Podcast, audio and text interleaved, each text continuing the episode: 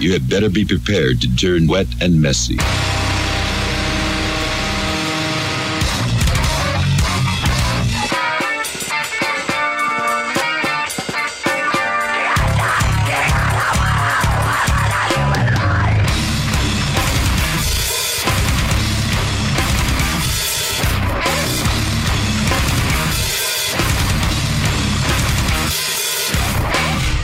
Beleza, então galera, estamos aqui com o Diapinha Talk Show. Eu sou o Diapinha, mais conhecido como Rodrigo, e eu tô aqui hoje com um convidado muito especial, o Antônio de Padoa, tocou em várias bandas legais do Brasilzão afora. Beleza, Antônio? Como é que você tá?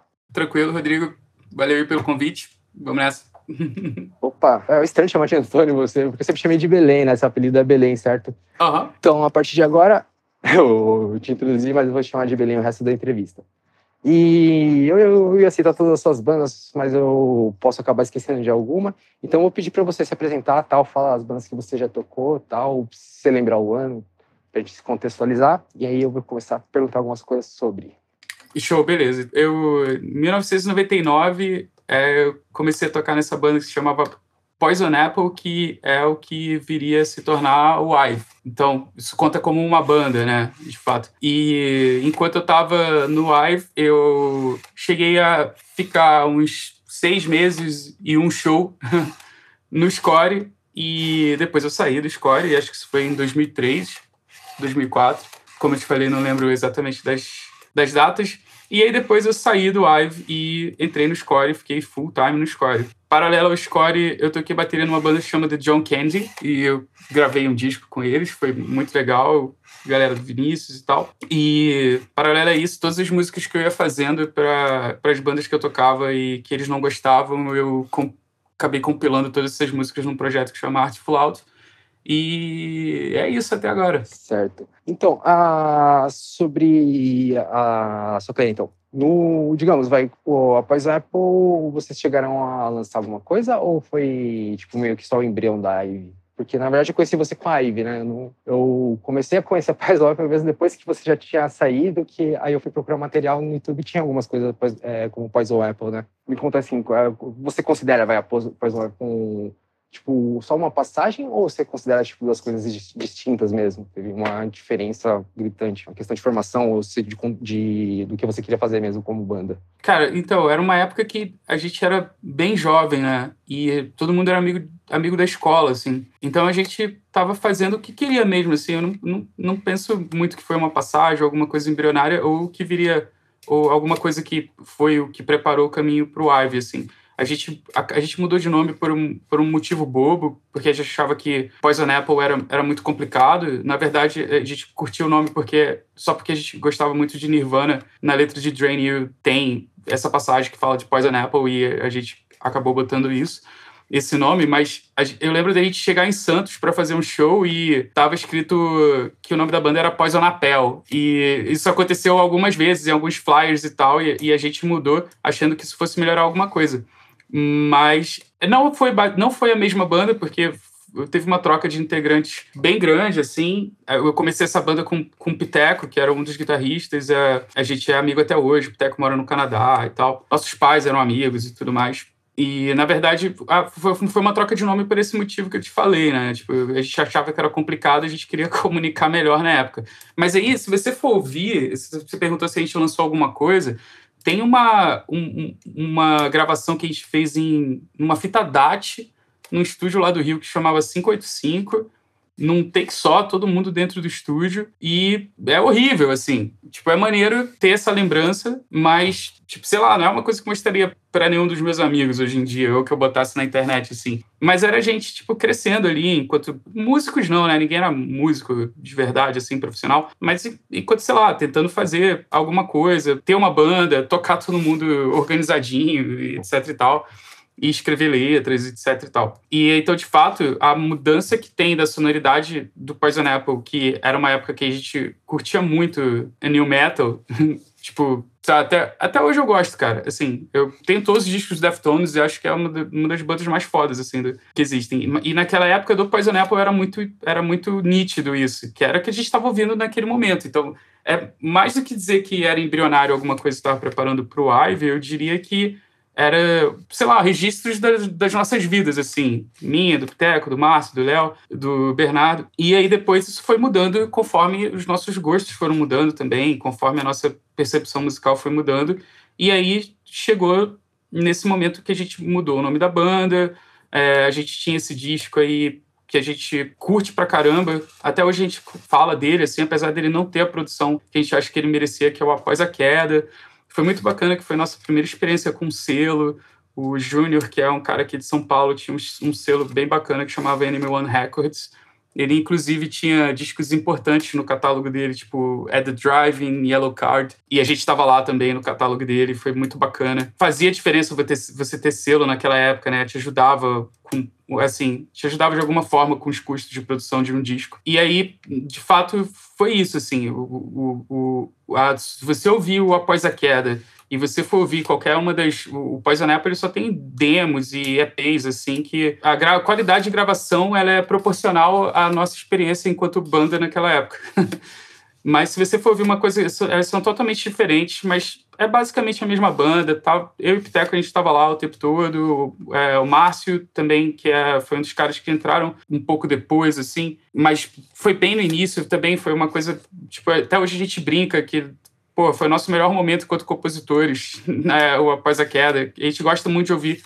Por isso que a gente fica muito pensando, e, pô, merecia ter uma produção boa, né, esse disco, até nem que fosse só pra gente e tal. Mas era basicamente a, a mesma banda, cara. E aí era uma coisa que acabou juntando uma coisa com a outra, porque na época o, o Butch, que era o baterista do, do Ive, ele era o baterista do Score na época, e foi assim que eu conheci os caras do Score. Então, aí sobre o Após a Queda, foi na época que eu conheci a Ivy, que eu conheci você e tal, e foi num show, acho que vocês estavam abrindo o Fake Number lá na, em Santana. E, assim, eu não conhecia nada da, da Ivy, né? Da Ivy na época, né? Eu falei Ivy porque tinha uma banda que chamava Ivy, não sei se você já ouviu falar que é de São Paulo, mas eu era hold deles também, né? Então eu comecei a confundir muito quando eu falava o nome das bandas, né? Uhum. Eu comecei a ouvir vocês ao vivo, né? Tipo, tipo, o primeiro contato que eu tive foi o show. Uhum. E acho que isso foi o mais impactante para mim, porque, tipo, eu fui para ver outra banda, tinha ido pra ver Fake Number no dia, e achei, tipo, sua atitude no palco muito da hora. Me lembrava um pouco o Anthony Green, nos lives que via do Circa Survival a, a, online, né? Então, aí eu acho que talvez eu não tenha prestado tanta atenção na música, mas eu achei a performance legal. Aí depois que eu fui pesquisar, né? Uhum. E o Após a Queda, realmente, tipo, acho que é o que eu mais gosto seu trabalho todo. Tipo, as letras são coisas que eu me identifico, legal, eu achei bem desenvolvido. Talvez o instrumental eu goste mais do, das outras coisas, mas a, eu também acho assim, como a arte, né, com a, essa parte lírica e, a, e de como soa, talvez seja um, uma obra-prima tal. E na época, eu lembro que eu comprei esse CD na galeria do rock, tipo, eu vi ele aleatoriamente, eu tinha ouvido a banda tal. Eu comprei pra. tá barato também, tipo. Falei, vou dar uma moral pro trabalho dos caras, né? Aí quando eu comprei, eu ouvi ele do começo ao fim, e eu falei, putz, mano, as melhores músicas não são as. Tipo, você procura. Que tinha um clipe, era Nunca Mais, né? Tinha. Tinha mais alguma outra que era meio que single? Cara, acho que foi só Nunca Mais, assim. Porque também, dos clipes... Ah, então. Eu lembro que aquela Razão Errada eu achava sensacional, a letra e tal. E, tipo, tinha poucos registros. Eu acho que tem... Se você procurar, não tem mesmo um vídeo vocês tocando ela ao vivo, assim, com o título Razão Errada. Mas tem um vídeo que era meio que você dando, dando um... Não era bem uma entrevista, né? Mas um drop, tipo, pra chamada. E depois tocava essa música. E eu falei, caralho, mas, tipo, tinha que ter muito mais... Uh, divulgação essa banda e tal. E depois eu acredito que no Score vocês conseguiram isso, mas a, e nessa questão, é, que foi um CD que vocês reconhecem isso, tipo, eu também acho que, digamos aí, meio que flopou, de ter tido mais atenção.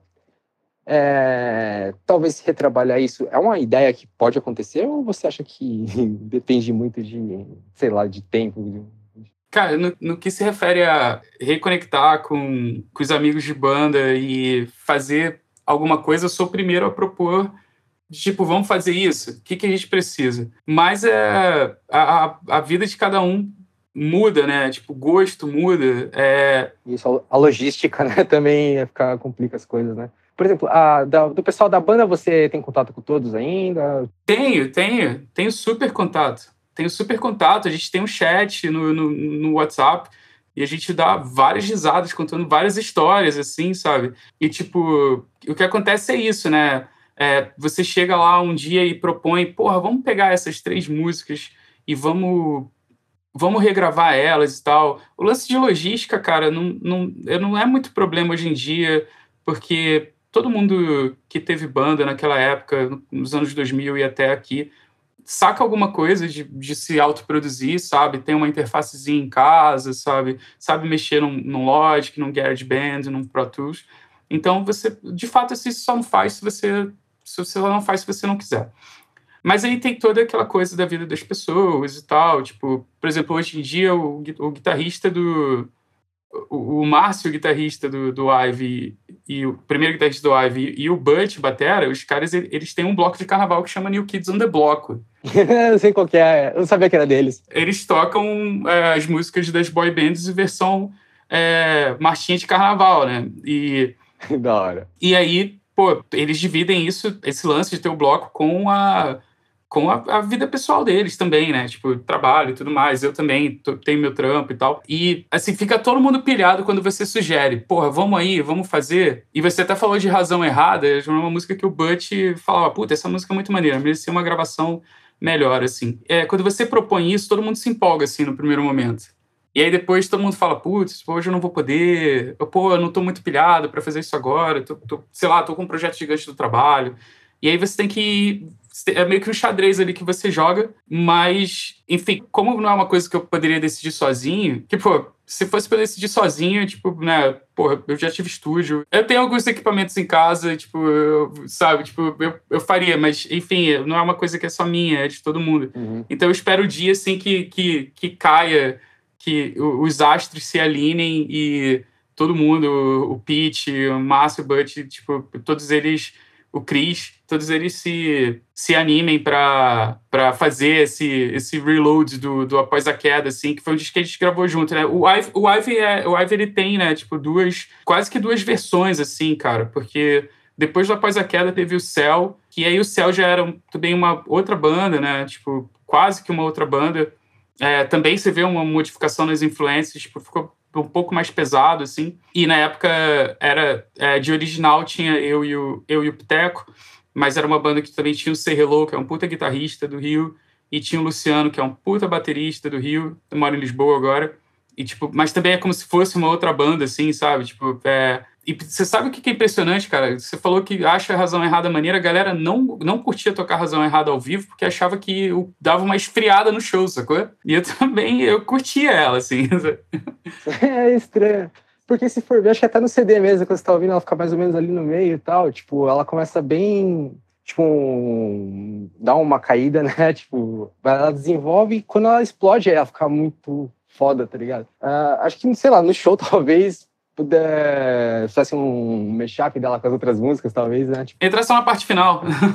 Também, sei lá, é uma coisa que na época a gente nem pensa, né? Eu acho muito engraçado que muitas bandas, eu acho as melhores músicas bissais, ou músicas que, tipo, ninguém dá atenção, que eles nunca tocaram ao vivo, né? E é difícil você definir, tipo, qual que é a música que tem que ser tocada. É a melhor música, a música que a gente gosta de tocar, a música que o pessoal gosta de ouvir, né? Naquela época os shows também eram bem curtos, né? Não, até hoje são, né? Dependendo de onde você toca. Mas talvez o, muita coisa tipo que vocês têm de material dá para trabalhar mais, divulgar mais. E na época vocês foram seguindo o que é, era mais óbvio de se fazer, ou tipo, mais garantido, né? Então, aí, como eu tava falando da questão toda de, da, da transição, né, de, exemplo, para Ivy, né, e aí, do primeiro pro segundo CD, como você falou que trocou integrantes, essas coisas, também eu, eu senti que era um, um CD mais sublime, sei lá, uma coisa mais... Tinha um, pra mim, eu, na época eu sentia um ar um pouco, tipo, ah, isso aqui parece que vai ser a última coisa da banda, tem um CD meio que de conclusão, né, você tinha essa sensação na época? Já estava planejado que vocês tipo estavam pensando e acabou não acontecendo de continuar a banda? Ou você meio que já tinha uma na cabeça que aquilo era o último trabalho da, da Ivy com você, né? É, cara, então, o, o Céu foi um, uma época que, de fato, não, ninguém tá, eu não estava pensando que aquilo seria a última coisa. Eu estava até com outra expectativa, porque a gente gravou num ótimo estúdio. Na época a gente tinha um ótimo baterista, que é, é muito. É uma coisa que te deixa bem empolgado quando você tem um batera muito bom. Tipo, pelo menos para mim, o Fábio, que foi o cara que gravou esse disco, ele é um puta de um batera. E esse disco ele foi gravado como a minha conclusão do meu curso de produção musical. Então eu tinha o estúdio à disposição para poder fazer uma grava com um bom instrumento, com bons equipamentos, e eu aproveitei e fiz de cara, dentro da minha monografia da Faculdade de Produção Musical, todas as baterias num bom estúdio, então a gente tinha um bom material. Depois a gente foi para a casa de praia do, do Say Hello, lá no Rio, e eu levei os equipamentos que eu tinha, o Piteco tinha alguns equipamentos também, a gente ficou né, um final de semana, eu acho, ou quatro dias, ali todo mundo isolado, a bateria já estava gravada no estúdio com som bom, a gente tinha nossos amplificadores, e esses equipamentos a gente fez o resto do disco ali, vocal, é, guitarra, baixo tudo mais, teclados, e depois a gente entregou tudo isso para o Griva mixar, Alexandre Griva, dono do Melhor do Mundo Studios, que fica lá no Rio, que é o cara do rock no Rio, assim, cara. Tipo, é o cara que tira a melhor sonoridade que você possa imaginar. É, tanto de bateria quanto de guitarra, mesmo quando ele produz ou só quando ele mixa, tipo, ele vai, vai aumentar o nível, assim, do, do que você conseguiu fazer em muito, muitos pontos, assim. Só que aí é, tem aquelas coisas, assim, né? O, o tempo que você acaba dedicando para um projeto, o que, que as outras pessoas esperam daquilo, né? Tipo, seus companheiros de banda, seus amigos.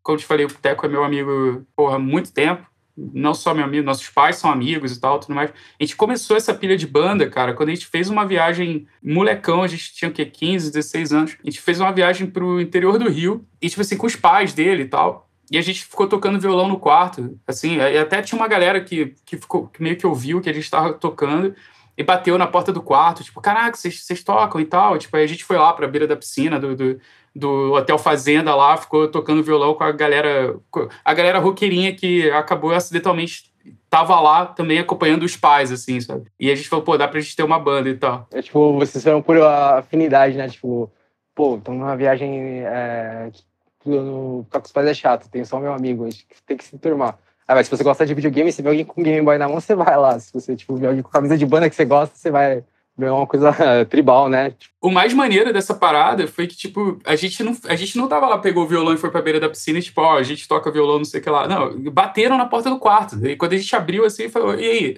Ah, pô, legal, vocês tocam e tal. E era uma galera que já tava toda de preto, unha pintada de preto, cinto de taxinha e tal. Aí, continuando, então, eu não achava que fosse alguma coisa que ia acabar, que aquele seria o último e tal. Mas é. Aí você tem essa coisa de. Tem várias pessoas que tocam em muitas bandas. Mas geralmente as pessoas que tocam em muitas bandas é uma galera de gig, assim, né? A galera que trabalha, tipo, músico profissional e tal, que paga conta com aquilo.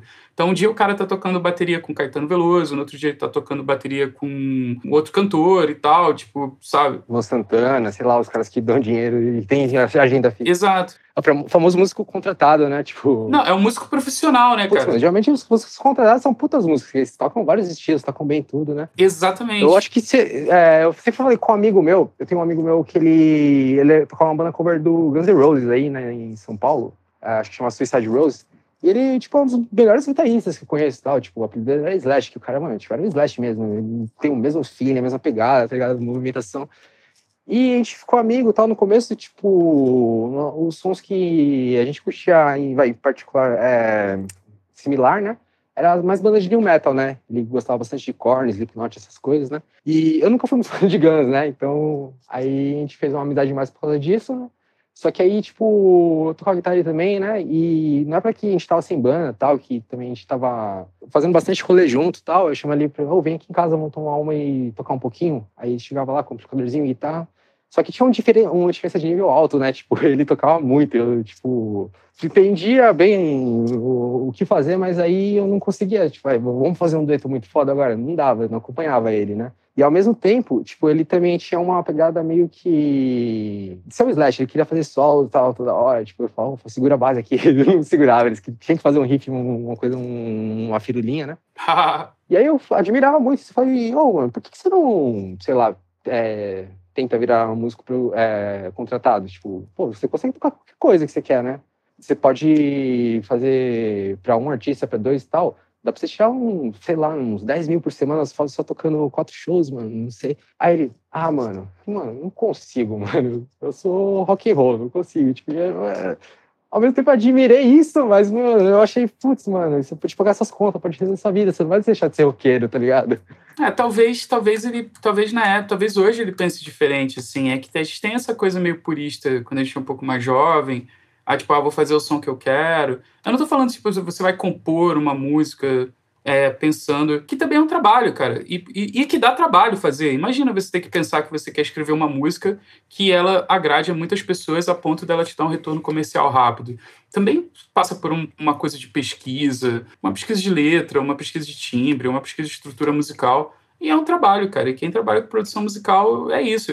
É, eu, eu trabalhei por quase 12 anos numa produtora de áudio e o, o, o, o trabalho que a gente fazia era tipo fazer pós de áudio para cinema para TV, era a composição de trilha original. Cara, muitas músicas que foram compostas ali dentro não era necessariamente o que o dono do estúdio queria ou que ele gostava, mas aquilo é um trabalho o cara tem, você tem um background cultural tão grande que por mais que você seja um cara que goste só de ouvir música clássica, enquanto produtor musical e uma pessoa com percepção musical grande, irrelevante, você vai conseguir compor um funk e um funk bom, sabe? Tipo, uma batida boa, maneira, sabe? Um, um, beat legal, porque você entende o, o, todo, todo o processo de compor, de composição, de produção musical, etc e tal. Então, fala essa a galera que leva a música profissionalmente, não, também, sem querer dizer, não acho que nem eu, a, eu e a galera do Ive, o pessoal do Score, que ninguém era profissional mas de fato aquilo não era a nossa vida 24 horas por dia. É, a gente chegou a morar todo mundo junto, o pessoal do Ivy. A gente alugou um apartamento, foi morar no apartamento e tal,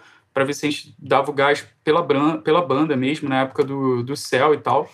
Mas era isso, a gente alugou um apartamento para morar os, todo mundo lá dentro, mas era, sei lá, menos de um quilômetro da casa dos nossos pais, assim, sabe? Tipo, porra.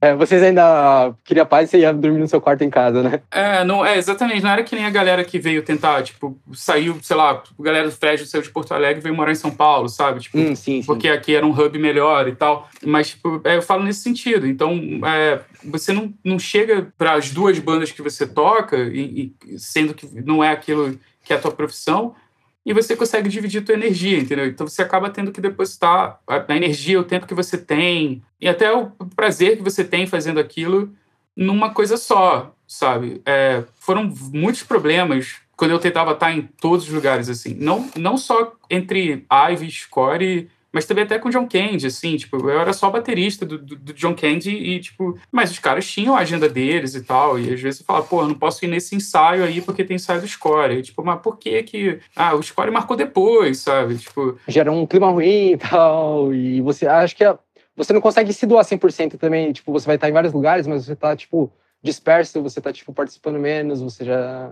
Apesar de no final eu ter ficado só no Score mas acho que o Score foi o que pagou mais caro uma vez por causa dessa confusão que acabava acontecendo. Porque eu fui fazer um, uma. Essa mesma. Quando você viu o show do Ivy aqui em São Paulo, isso era uma turnê de 11 shows. Era para uma revista que chamava Up. Ah, eu, sei, eu, lembro da revista. Eu não sabia que era sobre isso, mas eu lembro da revista. É, então aí era Ivy, o Square, que era uma banda de hardcore do Paraná, e o Fake Number. E esse, depois esse, esse show ele foi por várias cidades do interior do, do Paraná, sabe? Curitiba, mas várias cidades do interior do Paraná. E aí, nesse meio do caminho, tinha um show do Score no Rio. E eu não voltei para fazer. E aí, o, De o Deck fez. O Deck cantou nesse show, sabe? E era um show maneiro, era num lugar legal, assim. Os caras ficaram putaços comigo. Mas assim, tipo, acabou não dando pela logística? Tipo, você tinha planejado, acabou não dando? Ou você meio que, tipo... Não, por logística, obviamente. É, é tipo, pô, você tá falando, tava falando, tipo, era uma... Tinham três bandas nessa turnê. E se você for pensar que tá, se alguém tava ganhando pouco ali, era o Ive, sabe? Tipo, e eu não tinha a menor condição de pegar um avião e voltar para o Rio de Janeiro fazer o show do Score, ou entrar num busão e ficar no busão praticamente por 48 horas. Tipo, fazer o show do Score, entrar no busão e voltar para o Paraná. Que cidade seria, né? Você falando dessa forma é um, é um impasse fudido, né? Tipo, é. Você tem que atribuir um valor maior. Pelo que você falou, eu entendi realmente. Você, a, a, no, na turnê ali, desfalcar ia ser muito demonstrar falta de profissionalismo onde vocês tinham que mostrar, né, tipo, profissionalismo. É, mas aí eu não fui eu não fui profissional como escolhe, né? É, então, mas a sua escolha, né? A sua escolha você foi acho que pelo que precisava mais de você no momento, né, que tem um impacto maior, né, no geral. Exato. E aí eu não voltei, mas aí logo depois que eu voltei do essa sequência de shows com com Ive, que foi muito boa. E aí eu comecei a pensar que eu deveria, tipo, pelo menos por um tempo é, ficar numa coisa só. E eu lembro que na época a gente estava, não sei, não sei se foi exatamente na época que a gente estava gravando o Colisão do Score, e que foi, foi um disco muito difícil para mim para gravar. Tipo,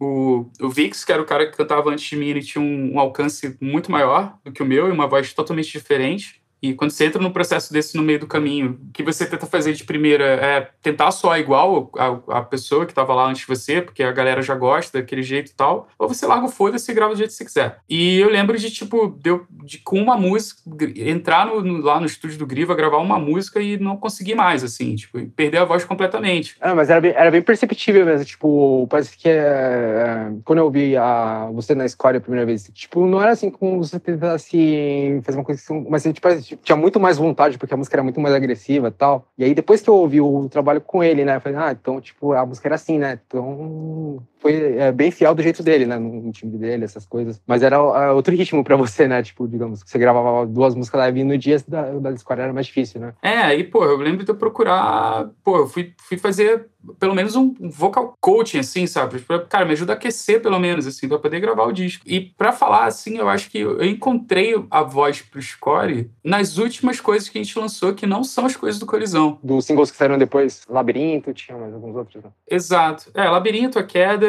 e Langoliers, assim.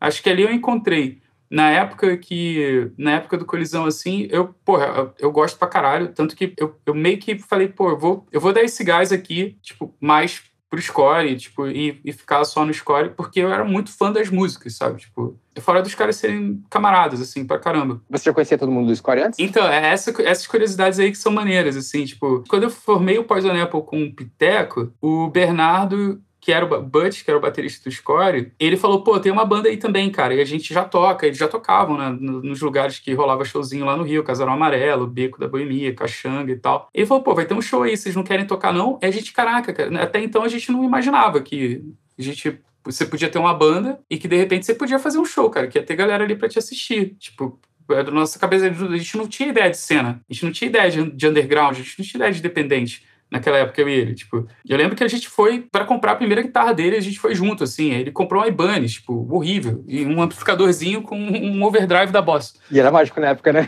é, e foi isso que. O, o link com, com o Score foi. Aí foi o Bud.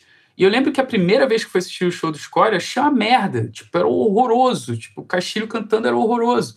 Eu falei, pelo amor de Deus, cara, como é que pode assistir um negócio desse? Só que aí depois você pega e começava a ouvir o score nessa época, uma, duas, três vezes, e você começava a achar maneiro, sacou? Contextual... Depois que você contextualiza né, na cena, tipo, sabe? Não, não é, cara. Você não tá entendendo. Por mais que fosse horrível, o score era um, uma... O score Power Trio na época, que era uma mistura de Green Day com Blink, com NoFX, assim. Era um Power Trio, Vix no baixo, o Castilho na guitarra e cantando, e o Bush na bateria. Mesmo que fosse desse jeito que eu falei pra você, que a primeira, a primeira impressão que você tinha, tipo, nossa, que coisa ruim Cara, tinha, tinha maluco com, na rodinha dos, dos shows dele com um spike de dois metros na cabeça, tipo, zoando e se divertindo pra caramba, assim. Tipo, era, era, um, era uma coisa, assim, era tipo um fenômeno, ninguém sabia porque. Tinha uma química, uma magia ali acontecendo, né, quando eles tocavam. Exatamente, exatamente. E aí, tipo, quando chegou num determinado momento que todas essas coisas novas começaram a aparecer, e obviamente todo mundo tava escutando as mesmas coisas, tipo Thursday, Finch, quando começou a gente ter contato com post hardcore mesmo, assim, né? Tipo, Yesterday's Rising, sabe? Tipo, até não, nem sei se o Under Roof na época e tal, tipo, mas Tipo, Story of the Year. Eu tô lembrando dessas bandas que eram as bandas que apareciam lá no. no... Sim, pior que você tá falando também foi uma coisa parecida comigo. Então, acho que, tipo, foram as bandas que uniram muita coisa. Inclusive, eu acho que a gente tá conversando agora por causa dessas bandas, por causa dessa cena, né? Que acabou de gerando uma cena brasileira e por afinidade a gente tá nessa cena, né? Cara, se você for, se você for ver, eu acho que o PV foi o cara que teve a primeira camisa do Salzinho no Brasil, porque ele fez a camiseta. tipo, Sim, era, era, Não vendia camisa do Salzinho, sabe? Era foda, eu ia na galeria do rock, tipo, eu queria comprar camiseta de banda, e ficava, minha irmã gostava de várias bandas full, que eram mainstream, né? Tipo, e aí ela comprava várias camisetas, eu só achava uma que eu queria e tal. A do. Eu nunca tive uma doce assim, mas tipo, eu lembro que teve uma época que acho que popularizou e todo mundo tinha uma calça que era a mesma estampa, porque só vendia essa. Se você queria uma estampa igual a que vendia lá no merch dele, você é, tinha que eu mandar fazer, que ia ficar uma bosta, ou importar, né? Então quando tinha. Eu via pessoal com camiseta de banda foda assim, falando, onde você comprou? Ah, na gringa, né? Eu falei, ah, não, deixa quieto. ah, essa ele fez, a fonte nem é a fonte do, do da, da banda e tal. E eles começaram a ouvir essa, é, toda essa, essa galera, meu post hardcore mesmo e tal. E eles lançaram um EP de três músicas produzido pelo, pelo, pelo Alexandre Griva. E primeira coisa que chocou todo mundo lá no Rio foi a qualidade que os malucos conseguiram chegar, assim, tipo, de gravação. Falei, porra, como, como assim, sabe? Porra, todo, todo mundo aqui grava mal pra caramba, som de caixa de bateria horrível, é, som de guitarra horrível, tipo, ou pelo menos na trave ali. Você... Qual foi a macumba que vocês usaram, né? É, a macumba foi o Alexandre Griva, né? O cara é muito bom mesmo. E aí, porra, eu ouvi Trilogia 2 assim a primeira vez, eu falei, caralho. E aí eu vi do outro lado, eu falei, puta merda. Tipo, era muito bom, cara. Era muito bom. Tipo, eu, eu lembro na época, né, eu morava em Laranjeiras, no Rio, e, e eu, tava, eu nam, tava namorando uma menina que morava em Jacarepaguá, que é do outro lado, assim, né? Tipo, é longe. E a primeira vez que eu vi o, o esse, esse EP do Score, eu tava na casa dela. Eu fiquei ouvindo o EP do Score quando eu voltava para casa, quando ia para casa dela, tipo, que demorava muito esse trajeto, sabe? E eu ficava ouvindo aquelas músicas assim, tipo.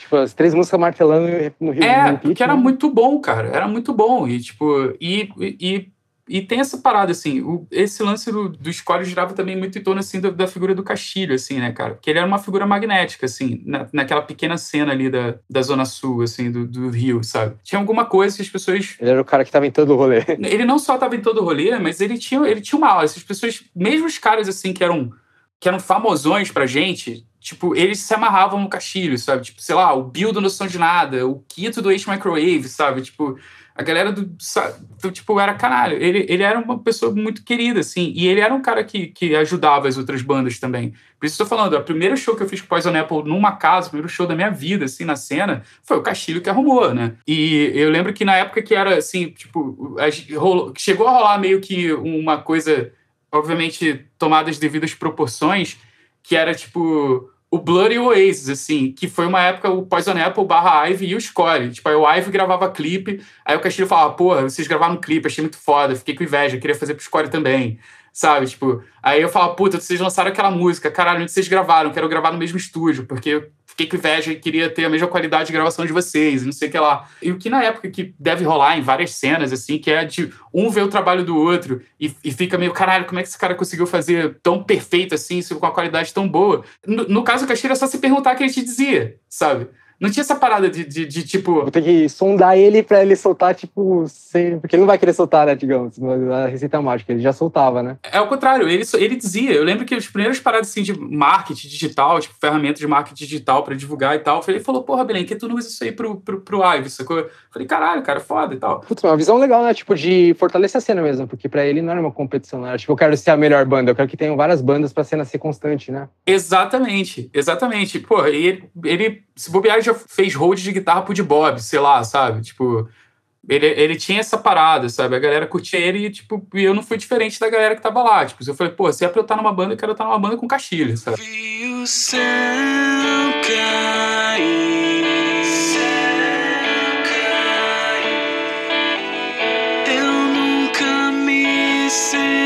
senti tão só,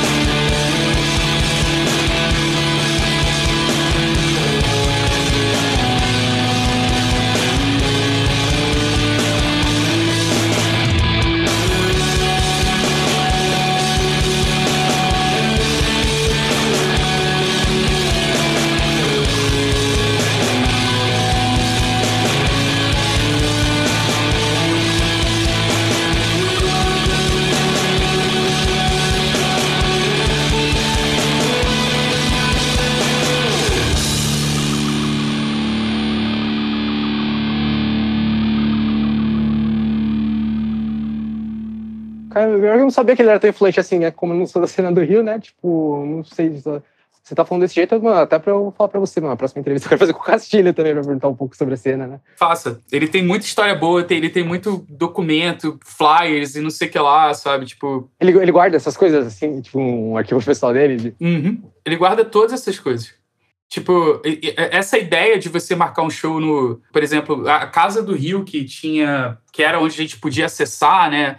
Era o Casarão Amarelo, que ficava em Copacabana. E, cara, se você pensar, se você encontrar um gringo na rua e você falar, o que, que você conhece do Brasil? O cara vai falar, pô, a primeira coisa que ele vai falar, Rio de Janeiro, Copacabana, sabe? E a gente tinha ali no meio de Copacabana, um lugar maneiro, uma casa de show que a, a relação com a dona era a melhor possível. E muito disso porque o Castilho, ele ia lá e marcava o show, depois ele ia numa Xerox, xerocava os flyers do show e depois ia distribuir na, nos outros showzinhos, sabe? Tipo, fazia todo o rolê certinho de do it yourself, né? Isso é legal, tipo assim, no show lá, essas bandas aqui vão tocar show e lá, na, vou na porta, começa a conversar com o pessoal, ó, oh, vai ter um show e tal. Isso é um trampo que, eu não sei, tipo, quando começou a internet, fotolog, essas coisas, a divulgação era muito fotolog e na época tinha Orkut, comunidade da, das bandas. Então aí meio que, tipo, me deixou o pessoal um pouco preguiçoso, né? Tipo, tá divulgado lá, é, quem quiser acessa. E essa parada, tipo, de uma banda ir no show da outra pra ir fazer a divulga tal, curtir show, aí começou a, a, diminuir, pelo menos na cena que eu participava, né? Tipo, tinha, tinha as bandas que a gente era amigos, tal, que a gente ia ver show e tal. Geralmente quando tocava junto, quando era perto, né? E... Mas a gente também tinha um pouco a hora de competição, sabe? Tipo, de... Vai, a gente tá no show de tal banda, a gente não pode demonstrar um agito demais, mano, senão a gente vai mostrar que a gente tá curtindo demais e os caras, tipo, vai falar, ai, a gente é melhor que eles, tá ligado? Tinha uma, uma, uma coisa que a gente tinha que acho que foi prejudicial pra cena toda, sabe? Igual você falou do jeito que o Castilho fez, mano, tipo, aí já dali já teve a Ivy, a Score e as mãos que trabalham já deve ter usado um pouco desse, da, da cartilha que ele escreveu, tipo, empiricamente, né? Ele tava vivendo a cena, tava ensinando do jeito que funcionava. E eu, eu conheço poucas pessoas que, tipo, realmente tinha esse, esse tipo de influência e, digamos, esse tipo de boa vontade. Igual hoje em dia eu cito bastante o Victor Brauer. Você conhece o Victor Brauer? Não. Da Lupe, Lupe de Lupe? Acho que eles são de, de Minas, eu acho. Enfim, é uma banda que não é grande, exatamente grande e tal, mas tem uma. Os fãs são bem fiéis, tipo, é um estilo de música um pouco mais específico, é bem daquela linha de showgaze, né? Pra... Ah, maneiro. Spiritualized. Bebe um pouco do emo 40 anos 90, essas coisas. Gosto. É música de gente triste, tá ligado? Porém, o Victor Brauer, tipo, ele tem. trabalha com bastante coisa, né? Tipo, ele tem um livro lançado, ele faz algumas turnês com bandas, tipo, que ele chama. É, é, sem sair na Rolling Stone Tour, né? Tem todo ano, ele pega algumas bandas, e leva, tipo, ele cria um material, se não me engano, no site dele tem uns PDF lá, tipo, para como ajudar sua, é, uma banda underground a subir, como produzir essas coisas. E, tipo, um, eu acho que o, é um cara pouco conhecido, mas que a importância dele é grande na cena, tá ligado? Pra, pelo fato de ele faz as coisas para não deixar a cena morrer, né? E não pelo fato de, ah, eu quero ter um CD foda e tal, essas coisas. Que também não é errado, mas a... putz, mano, podia ter muito mais gente, porque tem muita gente com bastante conhecimento, ou tipo, eu lembro nessa época também, as bandas tinham, que estavam lançando, a gente tentava copiar outras bandas, né, tipo, você fala, putz, a gente queria ser uma banda igual, na época todo mundo queria ser o Envy Dust, né, tipo, pô, o Envy Dust foi um ponto fora da curva, né, porque os caras, eu lembro que quando eu vi a primeira vez, não entendi porra nenhuma. Eu falei, porra, mano, eu vi o CD inteiro, eu não sei qual é o refrão e tal. aí depois eu falei, mas eu, mas eu não consigo parar de ouvir. Eu fui ouvindo até, tipo, ficar natural e aí eu entendi, tipo, era um nível acima, realmente, do que a gente estava tentando produzir, porque também eles já ouviam coisas que eram um nível acima, tá ligado? Então, tipo, na época o, o pessoal falava muito de que Envidust era o Alex on Fire brasileiro, mas eu achava o CD do Envidust melhor que do Alex on Fire e tal. Então, uh, e não teve algo exatamente parecido com Dust, tá ligado? Não que os caras ah, não quis ensinar, não sei o quê, mas também talvez a pessoa não teve. Ah, não teve as coisas, ah, mano, vamos aprender igual os caras. O que a gente faz, gente? Pô, primeiro, vamos aumentar a, nossa gama de influências, vamos tentar fazer coisas mais difíceis, né? Ah, na época a gente queria muitas coisas prontas, né? Tipo a do Orkut. A primeira coisa que montar uma banda era tirar foto para divulgação, né? Você não montava, fazer, vamos fazer a música primeiro. Tipo, tinha, teve muita banda que teve comunidade curso e tal, não sei o quê, mas nunca fez um show, nunca chegou a gravar e tal. Era só pelo fato de ter mesmo. Então, acho que o que eu tava falando, que deixa o pessoal um pouco mais preguiçoso, né? Mas é porque era. Ficou meio de lado a parte do, do, do yourself, né? Tipo, de realmente produzir todas as coisas importantes antes de querer ser, querer ser famoso, querer estourar como banda, querer ser uma banda, né, digamos. Ah, sim, não. Cara, eu já tive conversas aqui, tipo, com o próprio, o próprio pessoal do Alts, que foi onde eu discotequei por três anos, a gente estava falando isso antes, é, ele me explicando por que que ele precisou transformar o Alts de uma casa de show da cena local para um, uma balada, porque ele não entendia. É, os caras paravam na frente do Alts com uma van, quem descia da van era o produtor da banda ou empresário da banda, que não necessariamente deveria ser, ser um amigo, e era esse produtor que falava com ele. Esse produtor descia da van e perguntava direto onde é que era o camarim, fazendo toda aquela cena como se fosse uma coisa, né, tipo, grande, e na hora apareciam 20 pessoas no show. Veja bem, não acho que um show com 20 pessoas seja um show ruim. Eu acho que é um, acho foda também, sabe? Eu faço show para 20, fazer, sabe? Tipo, só que isso para quem trabalha é, se você é o dono da casa de show e uma banda chega com várias exigências, eu quero camarim, coisas no camarim e tudo mais, e o cara leva 20 pessoas, 15 pessoas, é, não sustenta o negócio. E aí ele falou, cara, é, e eu perdi um pouco a credibilidade no, no, no pessoal da, da cena musical, porque estava acontecendo isso. Uma vez ou outra ia uma, alguém para lotar a casa, mas várias vezes chegava exatamente a banda que você estava falando, que os caras começavam, né, tipo, a banda no Orkut com as fotos, e antes de, de fato, gravar um disco e compor músicas boas. E é isso, cara. E, tipo, até antes você falou do Envy Dust. Não sei se você chegou a ouvir o Envy Dust na época que tinha um, um violino na banda. Eu ouvi. Então, uma época que soltaram as demos lá no Orkut e tal. Eu tenho aqui, inclusive no meu computador, tipo, eu tenho. Eu sempre guardo essas coisas. Eu tenho, tipo, igual as músicas de vocês, eu tenho todas no computador tal, tipo, porque não tem nas plataformas, né? Então eu tenho essas demos também. Quando eu ouvi, eu falei, putz, mano, era uma, era uma ideia tal que. Tinha uma pessoa que tocava um violino no MV2. A banda que eu lembro que tinha isso lá nos Estados Unidos, que era mais parecido com o MV2, era o Silverstein, né, do Canadá, aliás, né? Que tinha um violinozinho mais presente, acho que era. No começo tinha um violino fixo mesmo, depois ficou só em algumas músicas e hoje em dia já não tem quase mais, mais nada, né? Não, mas é, é, a diferença não é ter. Várias bandas pegam o naipe de violino na hora que tá gravando o disco na hora que tá gravando o disco, o cara faz um naipe de violino. Mas tô falando, tinha um violinista que era da banda. Tipo, o cara tocava, a pessoa tocava na banda e se tivesse show, ia estar tá uma pessoa tocando violino em cima do palco. Tipo, de fato, isso era inovador na época. Eu lembro disso, acho que antes, antes do Orkut, porque é, esse lance do, do, da divulgação das bandas, quando eles falam pra gente fazer o show e tal, organizava o show, marcava o show e depois ia divulgar e tal. Na época, rolava muito no Mirk e no ICQ, cara. E no ICQ você tinha que marcar todos os seus amigos e enviar uma mensagem para todo mundo com os dados do show. E, e isso aí é os dados dos shows, assim. Não ia nem uma arte, não ia nem um flyer, não ia nada. Depois que veio o Orkut, sabe? Depois que veio o Messenger até. O MSN, sabe? Na época, se você mandasse uma imagem, a pessoa não ia receber, né? Porque a internet também, mano. Ia demorar três horas. A gente se virava com o que tinha, né? Eu, tipo, quantos anos você tem agora? Eu fiz 38, dia 11 de agosto. Então, eu tenho. Eu tô com 29 agora, fiz em junho, né? Então, meio que você é uma geração antes da minha, né? Porém, eu tive contato com o Mirk, isso aqui, essas coisas, né? Isso aqui foi o primeiro mês que eu tive, que era pra falar com minha família aqui do Japão e tal. Aí o Mirk, tipo. Eu lembro que eu, ah, depois que, tipo, já tinha popularizado Orkut e tal, já tinha casar, essas coisas, eu ainda usava meio que para baixar CDs, essas coisas, coisa mais específica, né? Que, tipo, o Orkut era um inferno para Não, Orkut não, casar, esses emule, os peer-to-peer da vida, era um inferno, que você baixava o show de uma banda, aí você abria, era um pornozão, mano. o cara, um amigo do meu primo, eles baixaram um show do... Era uma banda punk, quando terminou de baixar tal, mano, aí eles falaram, ah, vamos assistir. Aí foi ligar a vez de João Parto, tá ligado? Pô, mas aí você podia baixar do lado do Punk Rock Vids, cara. Punk Rock Vids? A música se diz ou. Não, Punk Rock Vids era um site, cara, que foi, de onde eu, foi onde eu vi a primeira vez o Act Apple. Isso eu não sabia também. Eu lembro que tô, na, na época o Punk Rock Vids era. Punk Rock Vids, LB Vids é tipo. No, no Brasil, né? Tudo que você via, tipo, vai, era um material profissional, tal, não sei o quê, tipo, bem gravado, sempre tinha, todos os shows eles cobriam, né? Então, eu achava sensacional o trabalho que os caras faziam e tal. Depois aí começou a ter outras nesse segmento, né?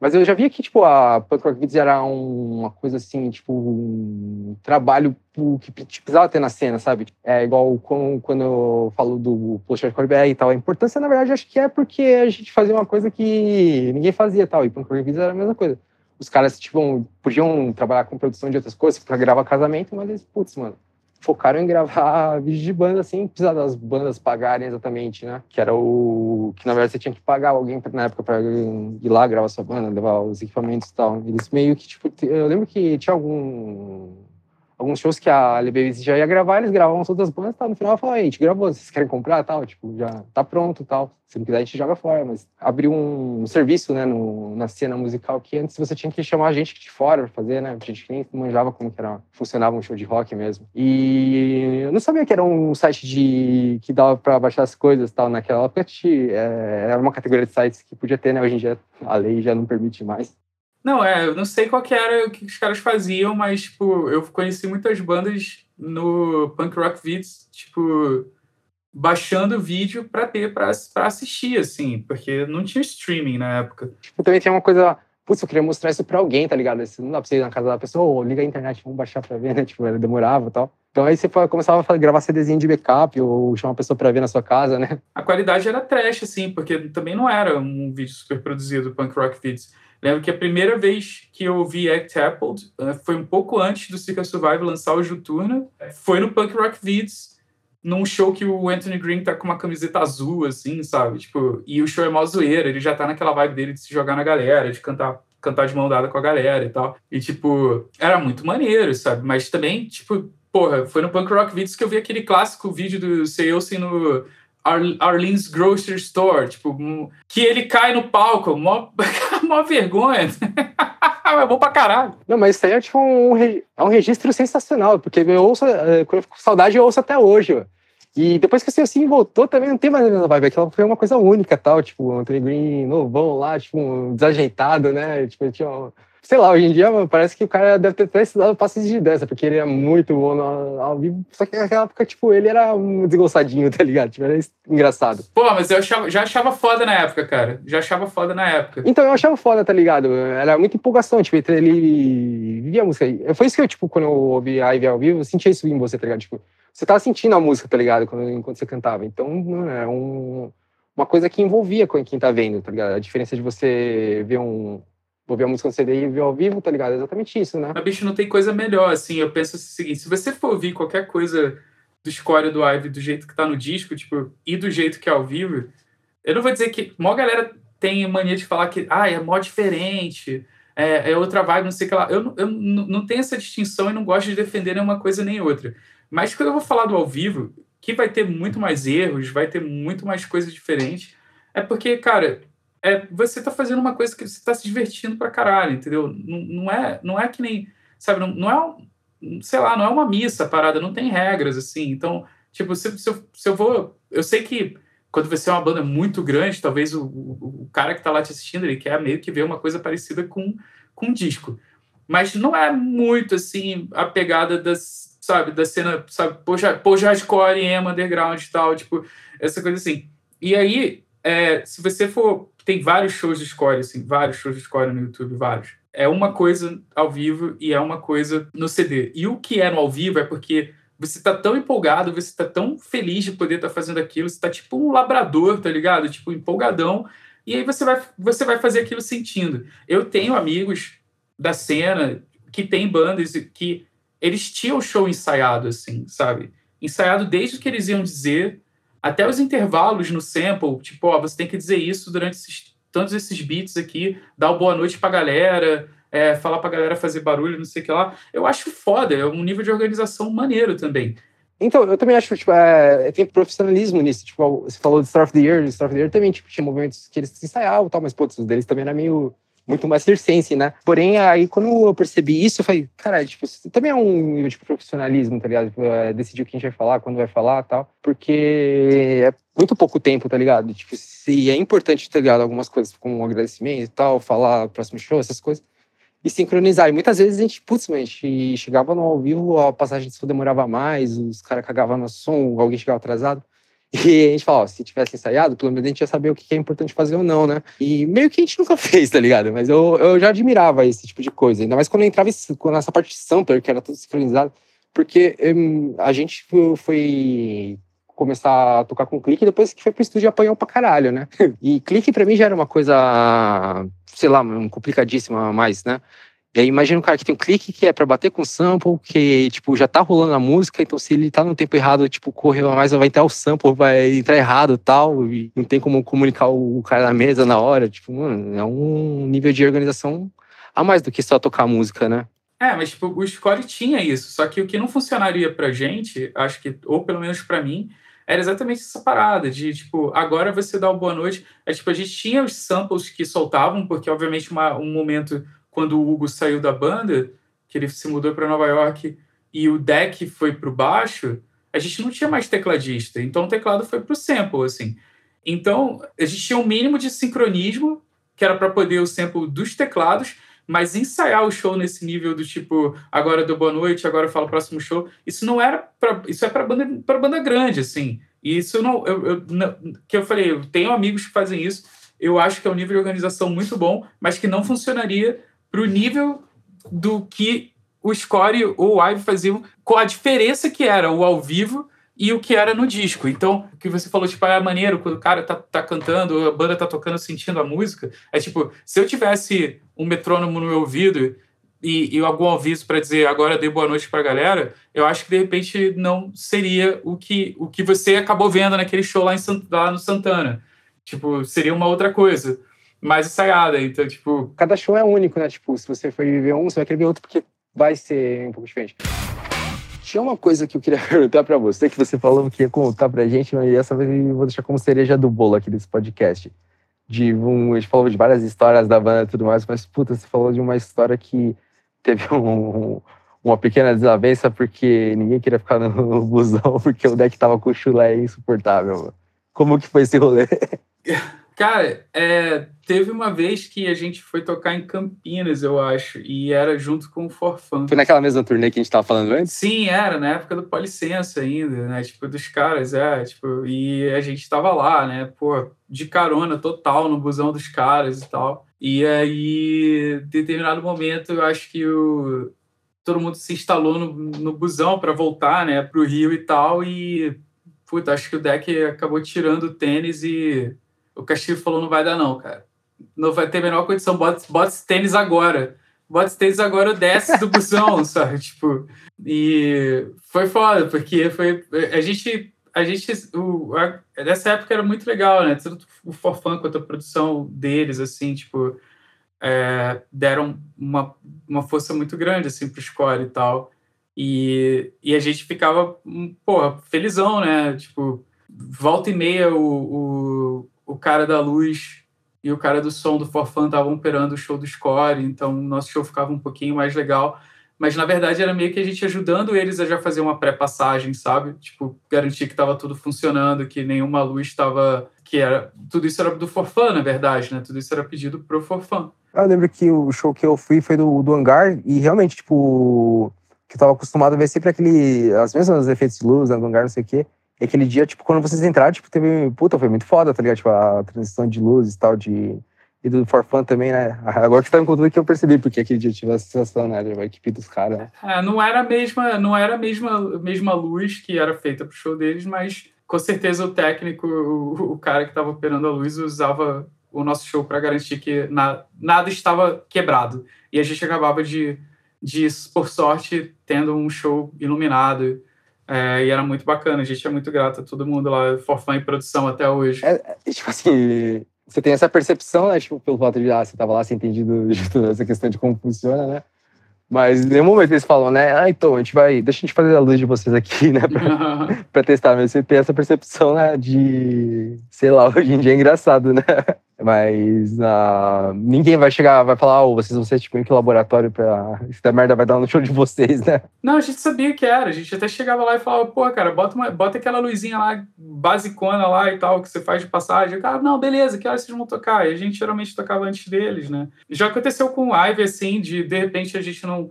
A gente não tinha operador de luz, mas tá tocando no sei lá, no Via Rebouças ou no Espaço Calas, em Curitiba, eu não lembro agora, e de repente ter luz no show. Aí, na verdade, era uma amiga nossa que estava lá para fazer o show de outra banda e, e viu que a gente subiu no palco e resolveu botar uma luzinha pra gente e tal.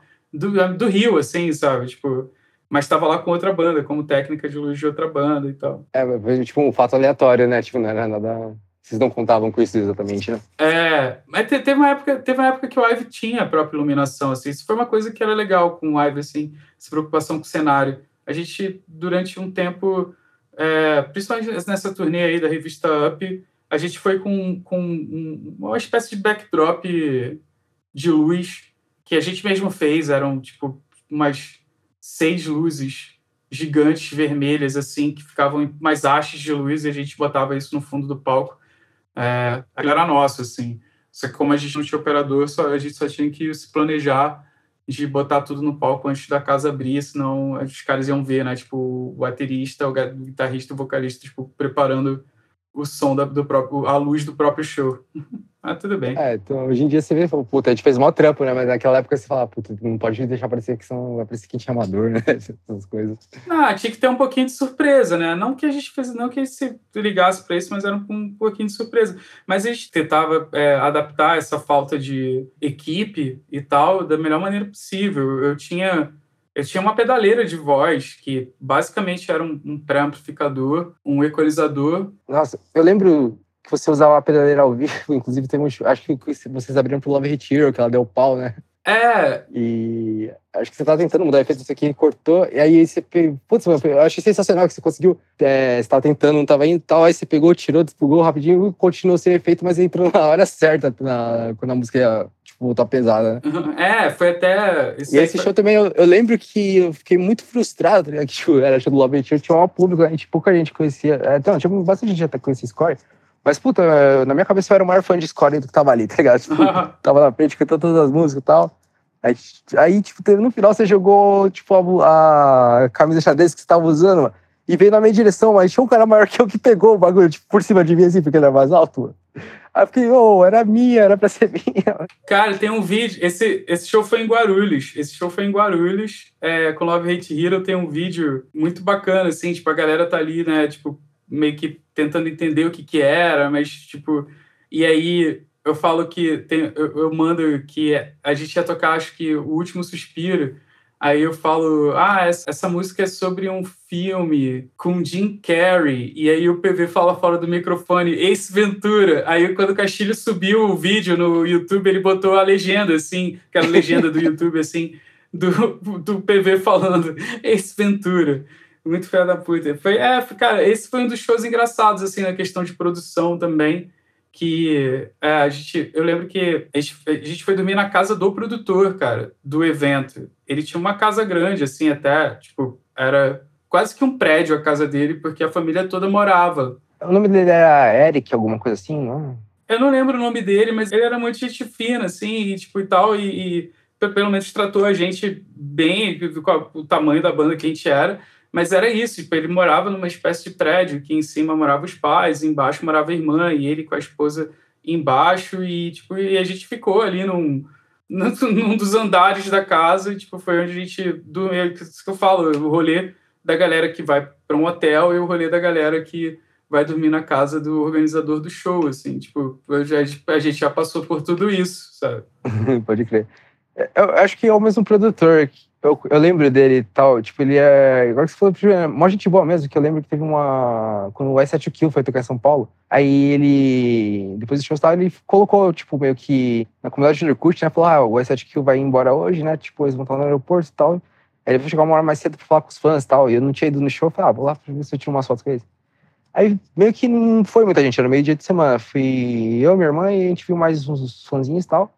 E a gente ficou trocando uma ideia com o S7Q e depois ele foi falar com a gente, porque eu, tipo, eu conhecia ele da, do Orkut, já tipo, de algumas comunidades que a gente eu, ia ajudar ele a desenvolver um, um site, né? E acabou nunca acontecendo. Mas aí ele lembrou de mim e tal, e de outros shows que ele tinha. Ele falou pra eu ir procurar ele mais cedo pra ele me apresentar a banda, né? E aí, nesse dia, ele pegou e na volta a gente tava indo embora e falou: vocês moram onde? Que não quer carona? Tipo, aí deu uma carona pra mim até a irmã em casa, tipo, muita gente boa. Sim, a gente, a gente tocou com essa banda também, o Score. Eu acho que foi. Kill?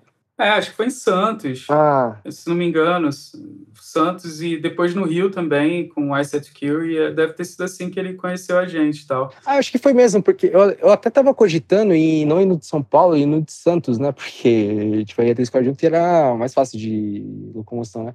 Só que acabou que eu não fui nenhum dos dois, né? Mas acho que foi isso mesmo. Foi legal esse show em Santos, foi bem legal. A gente dava essa sorte, assim, de sempre quando via uma banda gringa é, chamarem a gente para abrir para banda gringa. Tipo, não sei o que que, que que rolava, mas foi assim, Silverstein, foi com I Set Kill, foi com Love Hate Hero, foi também com aquele, uma banda de, de screamo hip hop, Broken Side também, sabe? Tipo. Ah, eu lembro disso. A gente tava sempre nessas boas, assim. A gente tava sempre nessas boas, era legal, tipo, porque era, era bandas, assim, que. da gringa, do mainstream da gringa, e, tipo, pelo menos quem tava organizando eu achava que ia fazer alguma diferença o score tá ali, e era, era bacana. É, então acho que aí que pesa o nível, tipo, da questão de produção, profissionalismo, né? Eles falam, ah, esses aqui a gente pelo menos não tem que se preocupar tanto, eles vão fazer legal.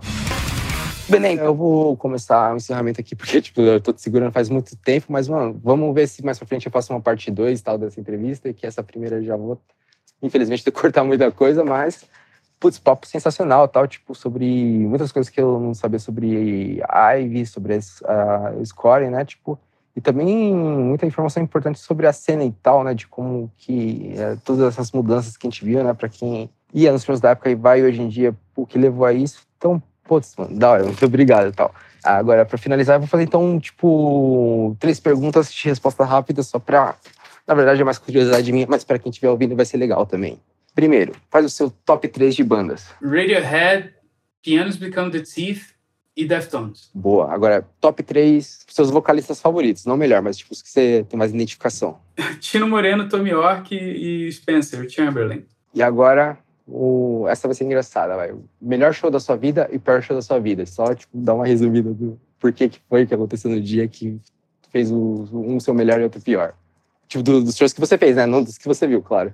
Ah, o mais, o mais legal foi num lugar em, em Curitiba que eu não lembro, agora com o score, e a casa estava lotada, e eu lembro que tem esse vídeo no, no, no, YouTube e no final, tipo, a gente tava tão, tão de boa e, tipo, num clima, assim, de zoeira e tal, que no final tem um, um, um vídeo da gente meio que dançando um funk maluco com o Chechel, que é um dos shows do Forfã no camarim, assim. Tava mó divertido esse dia, foi, foi muito foda.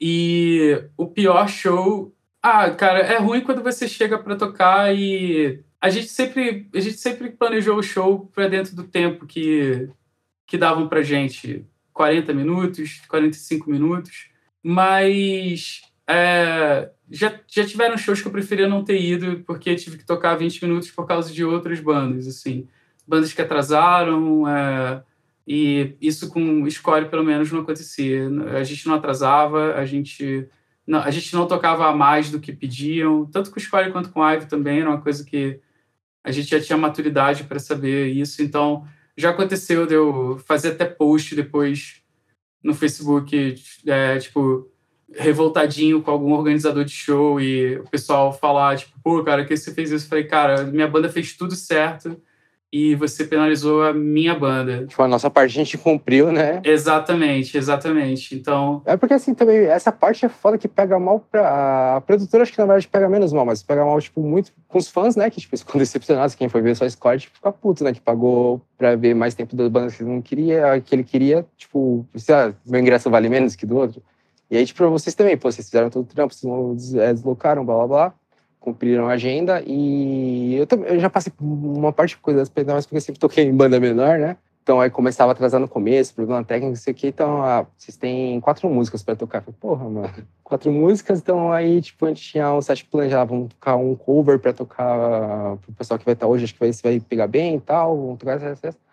Aí tava tocando e quando chegou na terceira música, os caras já fazendo corta, corta, corta. Depois essa acabou, tá Então, puta, é, é embaçado mesmo. E teve um show também da, quando era Rugi da Believe, que os caras que iam fazer isso pra, tipo, ah, depois dessa vai ter que acabar, a gente mais duas. E aí o cara que tava lá como, como Rude comigo, ele já era mais experiente e tal. Ele era o Rude da Evidência, ele falou, não, é o seguinte, agora eles vão tentar subir aqui, segura a porta comigo. Mano, tava eu e ele segurando a porta, os caras tentando derrubar a porta. Ele segurou duas músicas pra ver ele terminar o show. Os caras ficaram putos, nunca mais chamaram a gente pra tocar tal, mas aí pelo menos naquele dia lá o show correu bem. E não, não sei se foi a edição mais correta também, né? Mas uh, no dia todo mundo achou que foi o certo. Ah, eu acho que, assim, uh, uh, os eventos eram grandes demais, com bandas demais, e quando.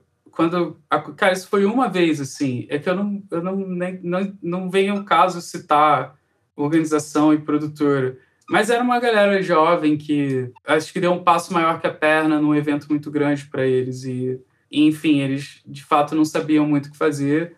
E da galera, assim, que foi para ver score, tipo, na verdade, a galera ficava mais do nosso lado do que puta com a gente. Tipo, foi até um dos motivos pelo qual eu nunca tinha feito isso antes, até porque eu nunca tinha passado por isso antes, antes de ir reclamar de alguma coisa no, na rede social e tal.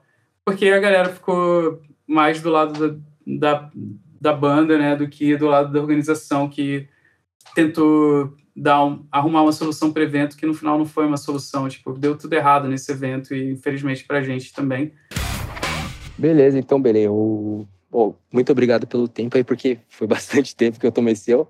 E, putz, sensacional a conversa. Eu acredito que vai ficar bem legal pro pessoal que acompanhou o trabalho. Para quem não conhece também, vai começar de, é, vai conhecer agora. É isso aí, gente. É, ouçam Score, ouçam Live, Out for Out. O que vocês acharam do Belém, porque o cara é bom no que ele faz.